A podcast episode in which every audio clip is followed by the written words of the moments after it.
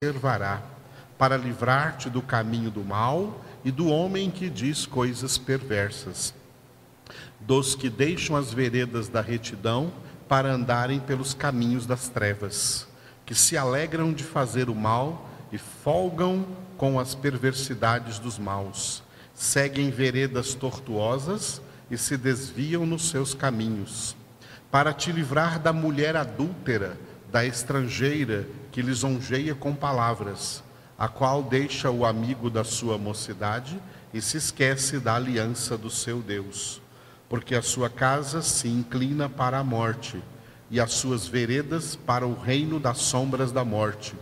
Todos os que se dirigem a essa mulher não voltarão e não atinarão com as veredas da vida. Assim, andarás pelo caminho dos homens de bem e guardarás as veredas dos justos, porque os retos habitarão a terra, os, e os íntegros permanecerão nela, mas os perversos serão eliminados da terra, e os aleivosos serão dela desarraigados. Aleluia! Louvado seja Deus por estes 22 versículos deste segundo capítulo do livro dos Provérbios. Louvado seja Deus. Antes de meditarmos em dois versículos especiais aqui, nós vamos meditar nas repetições que este capítulo traz, envolvendo as palavras sabedoria, conhecimento, entendimento ou verbo entender. Note aí nesse texto, a partir do versículo 2, do versículo 2 até o versículo 11. Do versículo 2 até o versículo 11, nós vamos encontrar. No versículo 2, você encontra a palavra sabedoria e a palavra entendimento. No versículo 3 você encontra a palavra inteligência e entendimento. No versículo 4, sabedoria. No versículo 5, o verbo entender. Entenderás o temor do Senhor. E também, o vers... e também no versículo 5 a palavra conhecimento. No versículo 6, a palavra sabedoria, inteligência e entendimento. No versículo 7, sabedoria. No versículo, pulando o versículo 8 agora, no versículo é, 9, o verbo entender. Entenderás justiça, juízo e equidade. No versículo 10, sabedoria e conhecimento.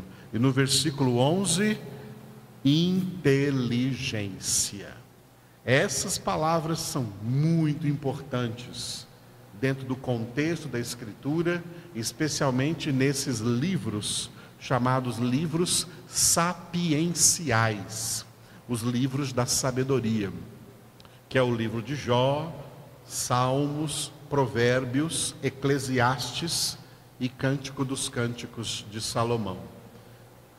Estamos agora no livro de Provérbios, é um livro de sabedoria. E você percebeu como nesses versículos, do versículo 2 até o versículo 11, essas palavras foram se entrelaçando aí para construir este contexto. A palavra sabedoria, a palavra conhecimento, a palavra entendimento tá? e a palavra inteligência. É por isso que é muito importante nós guardarmos na nossa mente algo que eu já ensinei no nosso seminário de toda sexta-feira, e ainda ontem, na, na, na aula de ontem, eu recordei e vou recordar agora novamente hoje na nossa congregação de sábado por causa desse texto. Uma equação que nós precisamos aprender, tá? formada de algumas palavras. A primeira delas é inteligência. A segunda, conhecimento. A terceira, entendimento. E junto com entendimento, compreensão. E a última, sabedoria. Estas palavras, estes elementos, nós devemos aprender muito bem como eles funcionam. Começando por inteligência. Inteligência é a capacidade de adquirir conhecimento. Deus criou seres inteligentes. Deus criou os seres humanos para serem inteligentes. Todos os seres humanos são seres inteligentes. A diferença de ser humano para ser humano é que alguns desenvolvem essa inteligência, outros não desenvolvem muito essa inteligência. Mas especialmente Deus nos fez seres inteligentes para nós conhecermos a Ele, para nós conhecermos, conhecermos a Deus. E nesse sentido, tem muitos homens que são inteligentes para muitas coisas terrenas, para muitas coisas naturais, mas não são nada, não tem absolutamente nada de desenvolvimento na sua inteligência para as coisas espirituais, para conhecer a Deus. Este foi o maior propósito de Deus, dotar o homem de inteligência para conhecer a Deus. Por isso, inteligência é a capacidade de adquirir conhecimento. Aqui estão as duas primeiras palavras desta equação: inteligência, conhecimento. Inteligência, a capacidade de adquirir conhecimento. Entendimento. Entendimento é o resultado do conhecimento, porque entendimento é a medida de conhecimento adquirido. Quanto você conhece acerca de alguma coisa, é o tanto que você entende dessa coisa. Porque você, você adquiriu esse, essa medida de conhecimento, e é nessa medida de conhecimento que você então entende disso. Sinônimo de entendimento é compreensão. Compreensão e entendimento são a mesma coisa, a capacidade do conhecimento adquirido. Até quanto, até quanto eu entendo disso, até quanto eu compreendo disso. Até aqui eu compreendo, porque até aqui eu já recebi conhecimento. À medida que o meu conhecimento aumentar, e esse, isso é vontade de Deus, isso é plano de Deus, que o nosso conhecimento aumente. Por isso que a Escritura traz textos como o de Oséias 6, 3, conheçamos e prossigamos em conhecer ao Senhor. Ou como o texto do apóstolo Pedro, segunda carta de Pedro, capítulo 3, versículo 18: Crescei na graça e no conhecimento de nosso Senhor Jesus Cristo. Crescer. O conhecimento não pode ser estático. O que, que é o conhecimento estático? É quando alguém conhece alguma coisa e para. Esse conhecimento não aumenta nunca mais. Ela não quer aumentar, ela não tem interesse em aumentar esse conhecimento. Ela está conformada, essa pessoa está conformada com o conhecimento que ela recebeu e ela parou. Quando ela parou de adquirir conhecimento, então o seu entendimento também vai ficar desse tamanho, não vai crescer mais, a sua compreensão vai ficar desse tamanho, não vai crescer mais. Ela tornou o seu conhecimento estático. O conhecimento não pode ser estático, o conhecimento tem que ser dinâmico. O conhecimento tem que estar sempre aumentando, tem que estar sempre progredindo, sempre evoluindo, sempre crescendo. Principalmente o conhecimento das coisas espirituais, o conhecimento de Deus. Porque esse conhecimento não termina aqui na terra, ele começa aqui na terra, ele vai se desenvolver na glória, no céu. E é por isso que Jesus definiu a vida eterna como conhecimento de Deus em João 17, 3.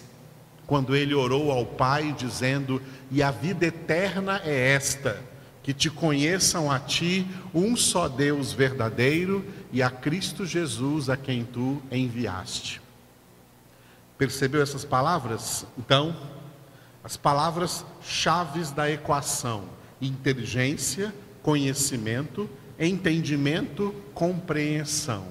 Tudo isso resulta na palavra mais importante, sabedoria. O que é a sabedoria? Sabedoria é a prática do conhecimento adquirido. Por quê? Se não praticamos aquilo que conhecemos, esse conhecimento não se encarna na nossa vida. Ele se torna um conhecimento é, etéreo, vazio, que não produz fruto. Não adiantou de nada eu receber esse conhecimento se eu não o encarno na minha vida, na minha prática, no meu estilo de vida, no meu jeito de ser, no meu jeito de viver, na minha maneira de se comportar, no jeito de me conduzir na vida. Quando o conhecimento é encarnado em mim, isso acontece pela prática. Esse conhecimento se transforma sabedoria, porque eu não apenas tenho esse conhecimento, mas eu vivo esse conhecimento na prática. Eu pratico isso que eu conheço, isso faz de mim então um homem sábio. Deus quer filhos sábios. Deus quer filhas sábias. Efésios capítulo 5, versículo 15. Vede prudentemente como andais, não como nécios, e sim como sábios. Deus quer que seus filhos sejam sábios.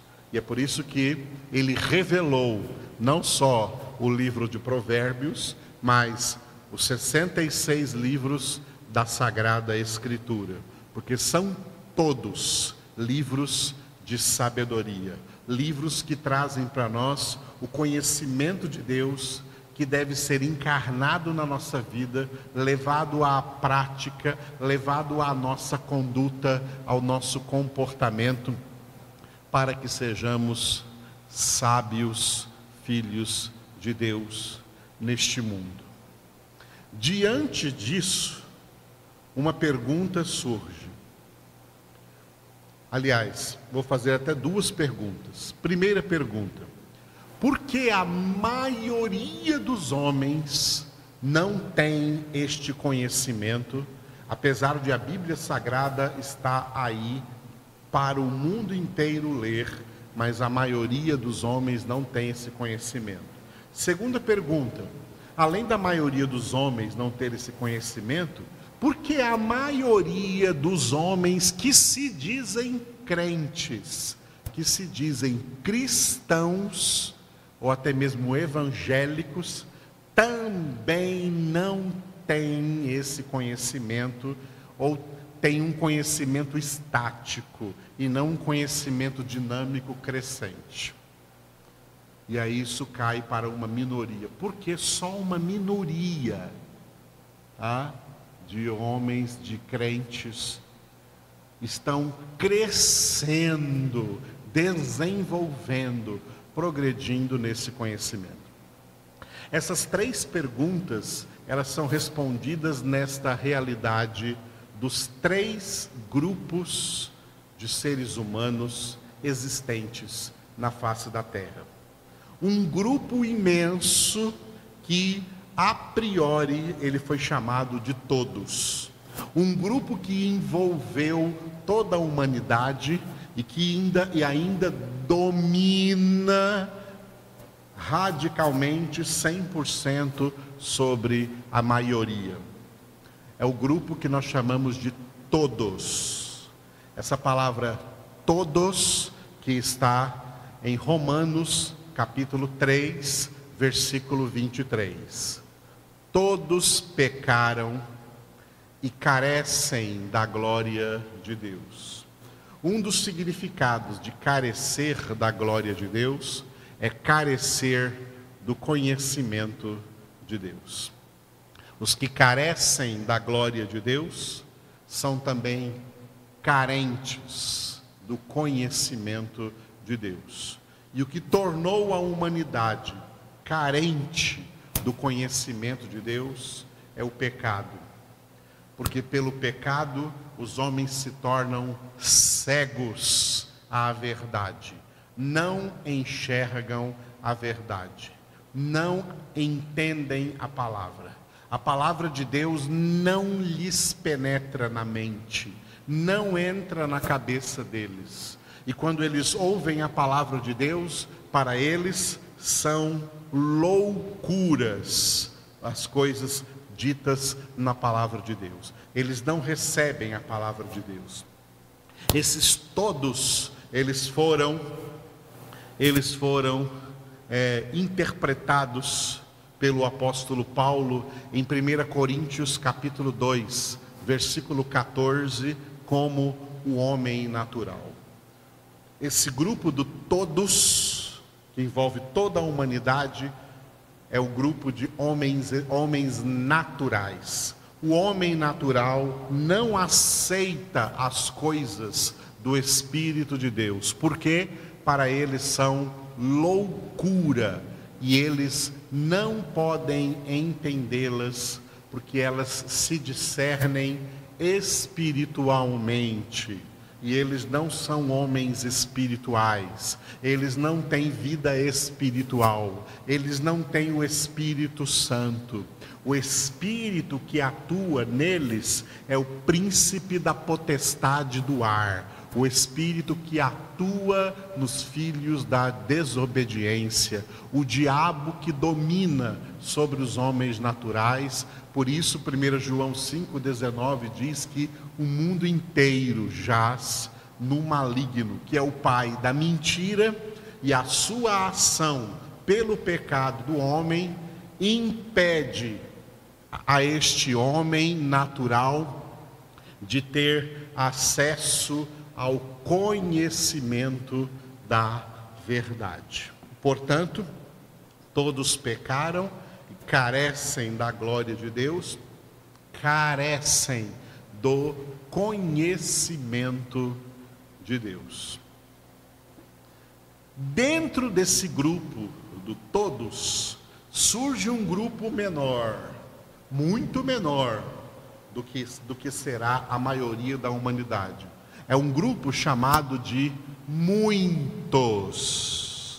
E dentro desse grupo de muitos, vai surgir um terceiro grupo, muito menor do que esse grupo de muitos, e portanto radicalmente menor do que o grupo de todos. É o grupo dos poucos. Por que estou falando desses dois grupos de uma só vez? Porque Jesus falou desses dois grupos de uma só vez em Mateus 22, 14, naquele conhecido texto no qual Jesus declarou que muitos são chamados, porém poucos escolhidos. Perceba então os grupos. De todos, todos não são chamados, muitos são chamados. E desses muitos que são chamados, poucos são escolhidos. Perceba como Jesus também usou essas duas expressões, muitos e poucos, em Mateus capítulo 7, a partir do versículo 13, quando Jesus disse: Entrai pela porta estreita porque larga é a porta e espaçoso o caminho que conduz à perdição, e são muitos os que acertam com essa porta. Estreita, porém, é a porta, e apertado o caminho para a vida, e são poucos os que acertam com essa porta. Quem são os muitos que entram pela porta larga? Os muitos chamados. Quem são os poucos que entram pela porta estreita? Os poucos escolhidos. Por que, que os muitos são chamados de muitos chamados? Quem os chamou e por meio de que os chamou? Deus os chamou à conversão. Deus os chamou à salvação em Jesus Cristo. E Deus os chamou por meio da pregação do Evangelho, que foi enviada a todos, envolvendo o grupo do todos, toda a humanidade, foi que Jesus disse em Marcos 16, 15 aos seus discípulos: indo, não foi ide que ele disse, foi indo, indo por todo o mundo, pregai o evangelho a toda criatura. Bom, mesmo que todos ouçam o Evangelho, nem todos são convertidos, mas muitos são convertidos.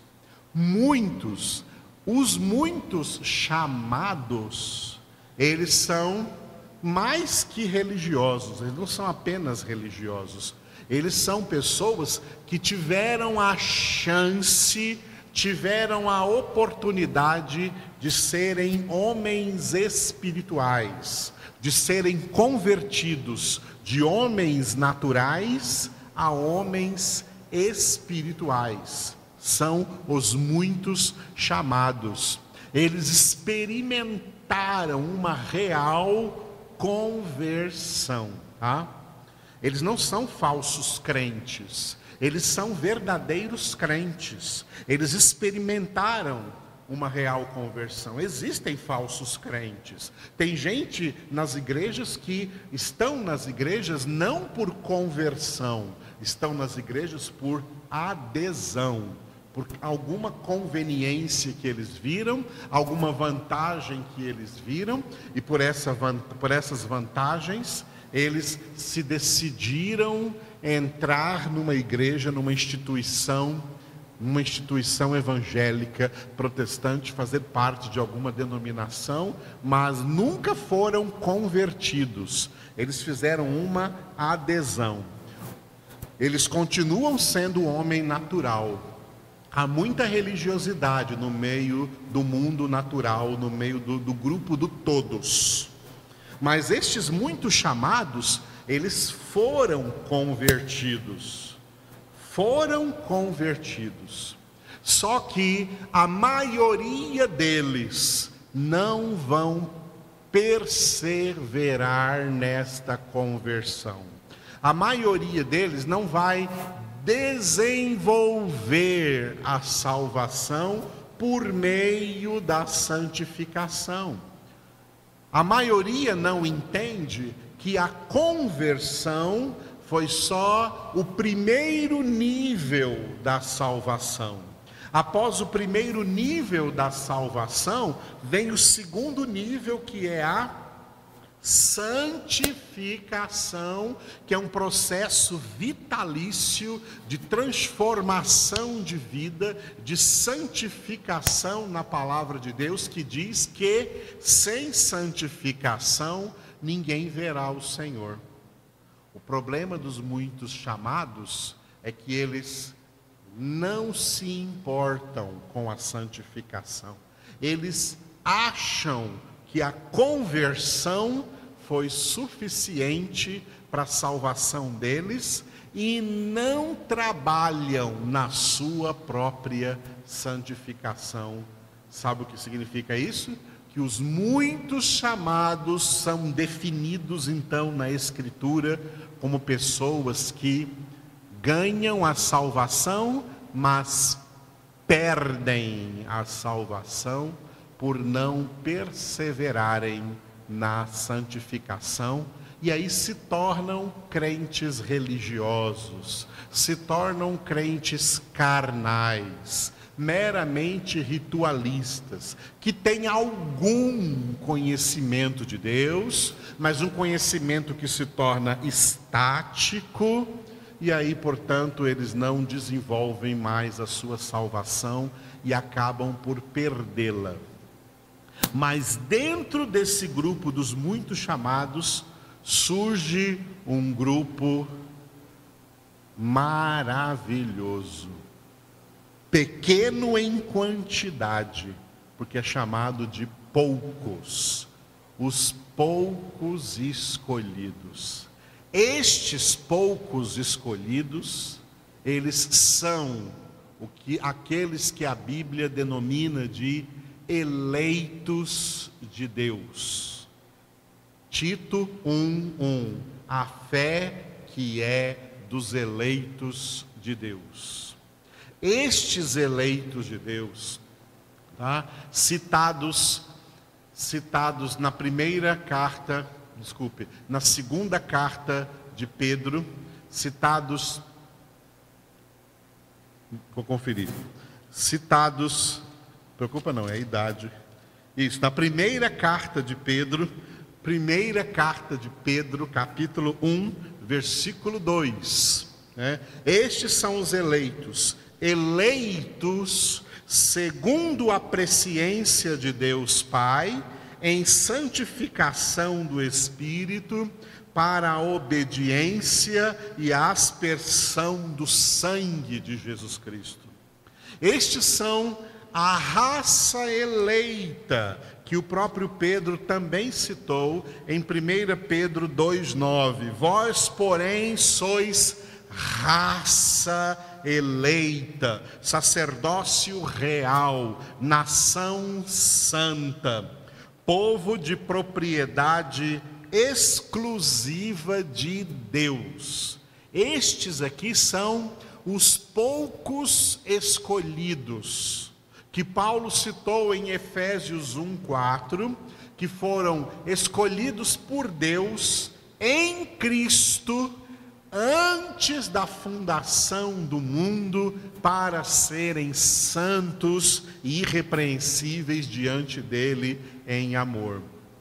Estes são os poucos escolhidos que formam, como Pedro disse em 1 Pedro 2,9, a nação santa, que é aquela nação citada no Salmo 33, versículo 12, que não é feliz a nação, é bendita ou abençoada a nação, cujo Deus é o Senhor o povo que ele escolheu para sua herança. Estes são os poucos escolhidos, são os que recebem salvação e nunca vão perdê-la, porque eles fazem como Paulo disse em Filipenses 2:12, eles desenvolvem a sua salvação por meio da santificação.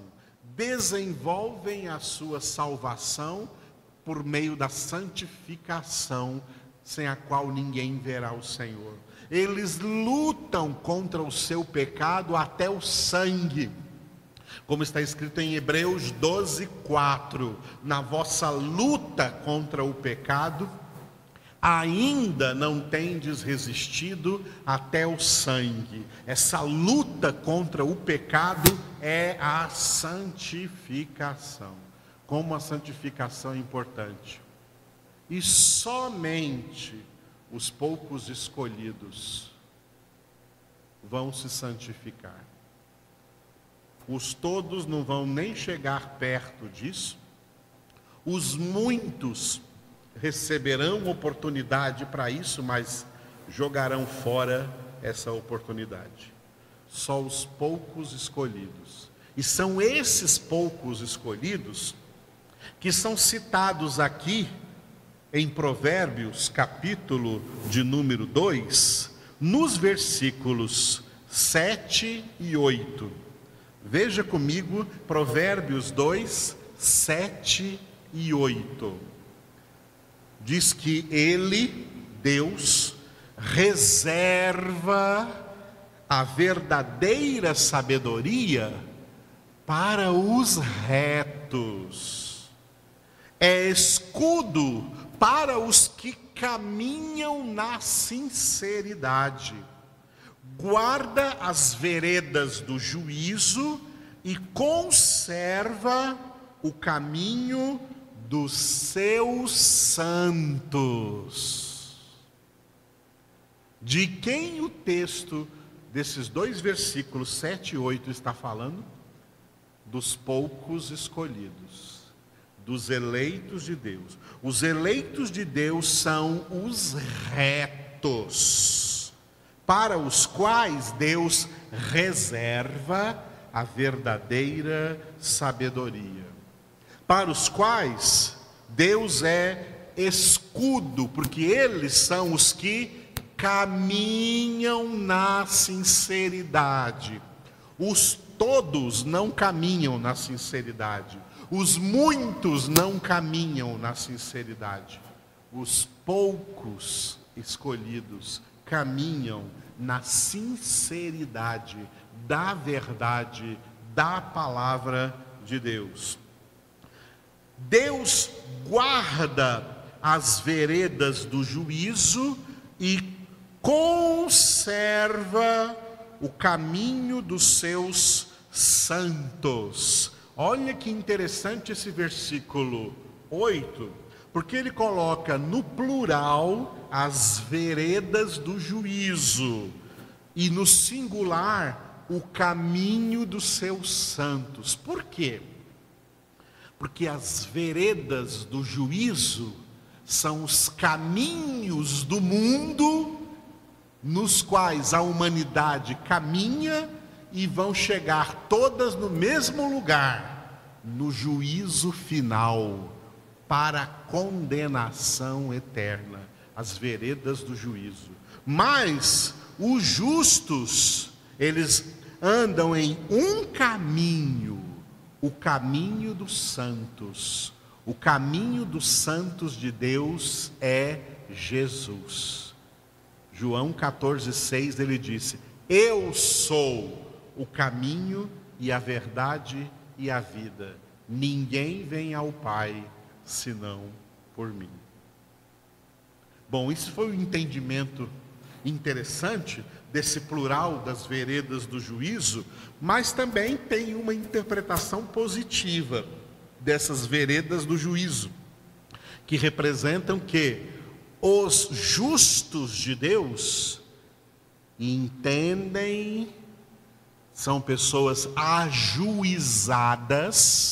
são pessoas que entendem qual o modo mais ajuizado de se comportar de acordo com os juízos de Deus, os decretos de Deus, a palavra de Deus. Então, irmãos e irmãs, eu não quero me omitir nunca de explicar essa realidade espiritual exposta para nós pela palavra de Deus e que nós podemos confirmar na nossa cosmovisão, na nossa visão de mundo, olhando para a história da humanidade, o quanto essa realidade é verdadeira, é uma visão real. A maioria da humanidade permanece no grupo dos todos que pecaram. Muitos dentre eles são chamados pela pregação do Evangelho e recebem uma legítima conversão. Mas desses muitos, somente poucos entrarão para uma verdadeira perseverança na santificação. E é só para esses que Deus reserva a verdadeira sabedoria. porque eles caminham na sinceridade e Deus os protege, sendo para eles um escudo, porque eles guardam as veredas do juízo e o Senhor conserva o caminho dos seus santos, mantém os seus santos, os seus eleitos, os seus poucos escolhidos, andando passo a passo, seguros neste caminho que é Jesus. Aleluia. Estão vendo desde quarta-feira que vimos Provérbios 1, hoje Provérbios 2, amanhã veremos pela graça do Senhor Provérbios 3, como este livro vai trazer para nós palavras de sabedoria da parte de Deus, porque esta sabedoria é o próprio Jesus.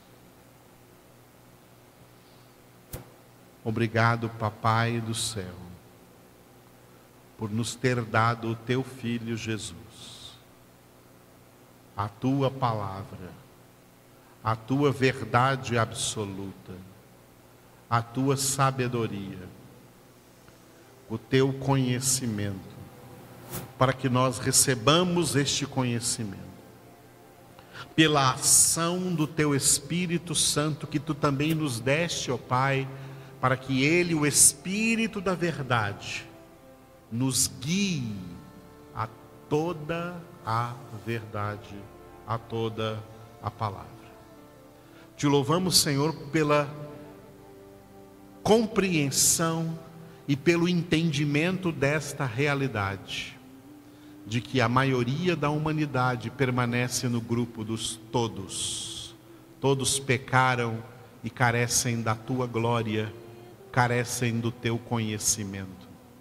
Dentre esses, muitos são chamados pela conversão através da pregação do Evangelho, mas dentre esses muitos, só poucos serão salvos porque são os poucos escolhidos que perseveram no caminho, na verdade e na vida. Pai, nós que estamos agora ligados, conectados espiritualmente em oração contigo, com Jesus, com o Espírito Santo, cada um de nós quer ser um dos tais, um desses tais que fazem parte deste grupo dos poucos que acertam pela porta estreita, que andam pelo caminho apertado e que percorrem esta carreira de santidade que lhes está proposta, olhando firmemente para Jesus, o Autor e Consumador da nossa fé. Aleluia. Te louvamos, ó Deus, em nome de Jesus, na comunhão com o Espírito Santo. Amém.